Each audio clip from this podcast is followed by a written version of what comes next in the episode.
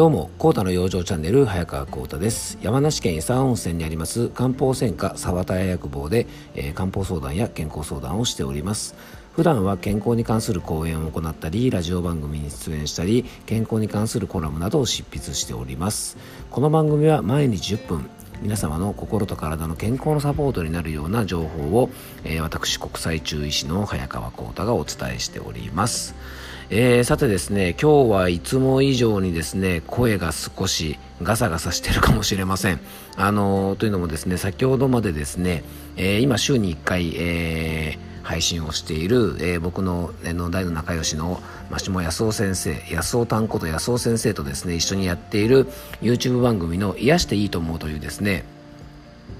番組の収録を先ほどまでしていまして、えー、ちょっとねかなり喋った後なので、えー、ちょっとねお聞きお聞き苦しい点がありましたら、えー、ご容赦ください。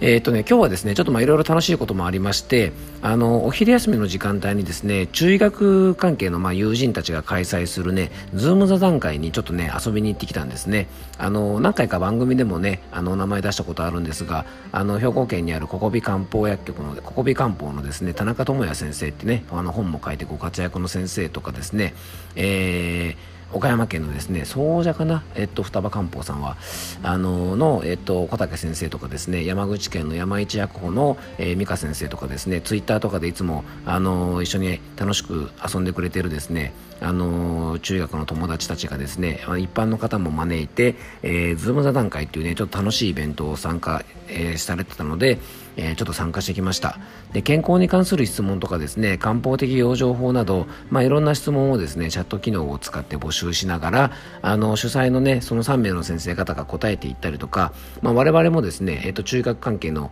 あの専門家も何人かね遊びに行かせてもらったので、えー、ちょっと質問も振られたりしながらですね、えー、お答えさせてもらったりとかあの本当に楽しい時間をねちょっと1時間ぐらいだったんですがあの過ごさせてもらいました。あの、僕のオンラインセミナーでもですね、えっと、まあ、やっぱズーム使ってるので、今回のね、あの、このイベントみたいなのを見せていただいてですね、すごく参考になったんで、あの、チャット機能とかね、もうちょっとうまく使うと面白くなるかなと思うので、えっと、ちょっとね、考えてみたいと思います。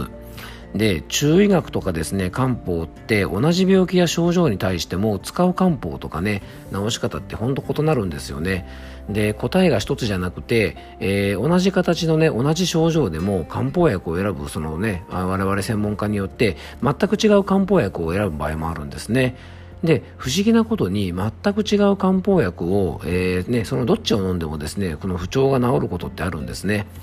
だからねどっちが正しいとかどっちが間違いじゃなくてアプローチの仕方が違うだけで,、えー、で結果としてはですね体調が良くなるのでちょっとまたこれはね西洋医学とはねあの違うちょっと考えられないとこですよね。で漢方っていうのはですね、えー、と身体的、まあ、体全体を見てですねその方のあの過不足を確認したり妨げになっているものを見つけたりしてですね体全体を整えていく医学なんですねだから同じ症状でも、えー、相談を受ける漢方科の考え方によってですね選ぶ漢方薬が異なってくるんですね。えー、今回のようなね座談会とかはねツイッターとかでよく告知されてますから皆さんもよかったらねチェックしてみてくださいで今回のテーマはですね冒頭の話ともちょっと関係があるんですが、えー、ちょっとねセンセーショナルなセンセーショナルというかちょっとこうね、えー、過激な題名ですがバカにつける薬はない苦手な人嫌いな人を避けるため、えー、バカは分解して考えてみようというテーマでお届けしたいと思います。えー、漢方相談とかをしているとですねいろんな症状のご相談があります。えー、手前味噌ですがね、まあ、こういういろんな相談に対してある程度ですね必要なあの情報と必要な養生法とですね必要な漢方薬とかをですね、えー、皆さんにねご提供させてもらってるんですがそんな僕ですがね大体の方にね必要なお薬のご提案が、まあ、ある程度できるんです、まあ、手前味噌ですがね唯一ですねこの薬だけはないって言えるのが今日のテーマであるバカにつける薬なんですね。で、これはもちろん例え話なんでね、このバカっていうですね、ちょっとあんまりね、あの、よろしくない荒っぽい言葉使わせてもらってますが、ここで指すですね、あの、バカというのは、勉強ができるとかできないではもちろんなくてですね、あの、まあ、むしろ世の中にはね、学校の勉強は、とかですね、試験はできるけど、あの、どうしようもない人が結構たくさんいますよね。で考え方や行動がですねあの多くの方を不幸にしたり迷惑をかけるような人の存在を、えー、僕のねこのコラムでは、えー、今回の番組ではですねバカっていうふうにちょっと表現をさせてもらいました。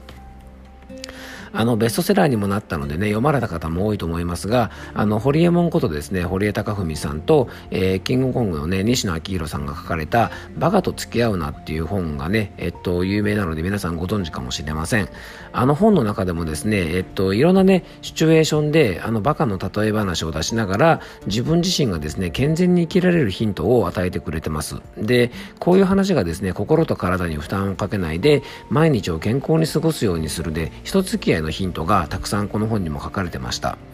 でこの本で最も僕が重要だと思ったのが環境や付き合う人を選べないと考えてしまうのはバカの思考ですというところなんですね。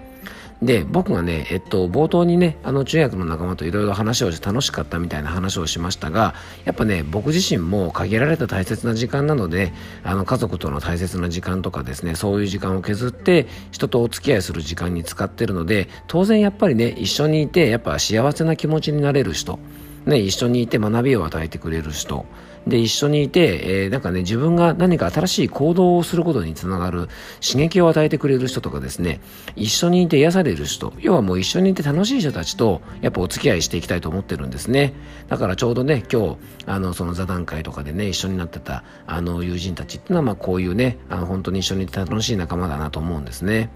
でこういう環境とかね付き合う人っていうのをやっぱりねこう自分で選んでより良い環境っていうのは作っていきたいですよねでもちろん僕もバカな人とは付き合わないようにしています。で皆さんは自分の思ったような人付き合いができてますか？でもしかしたらですね多くの方は本当はお付き合いしたくないんだけども、まあえー、仕事の関係とかいろいろで仕方なく付き合っているっていうような方もいらっしゃるかもしれません。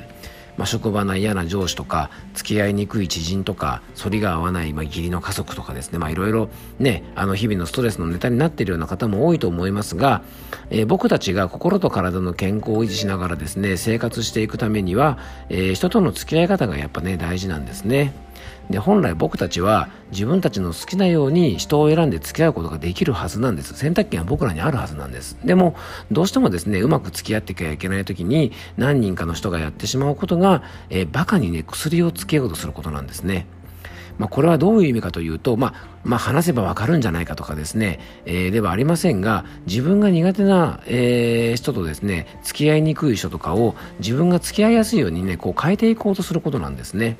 例えば時間にルーズな人をね、時間に正確にさせようとしたりとか、こちらの図工もですね、ど考えずどんどんこう電話かけてきたり、まあこれいわゆるどちらも時間泥棒なんて言われる状態ですよね。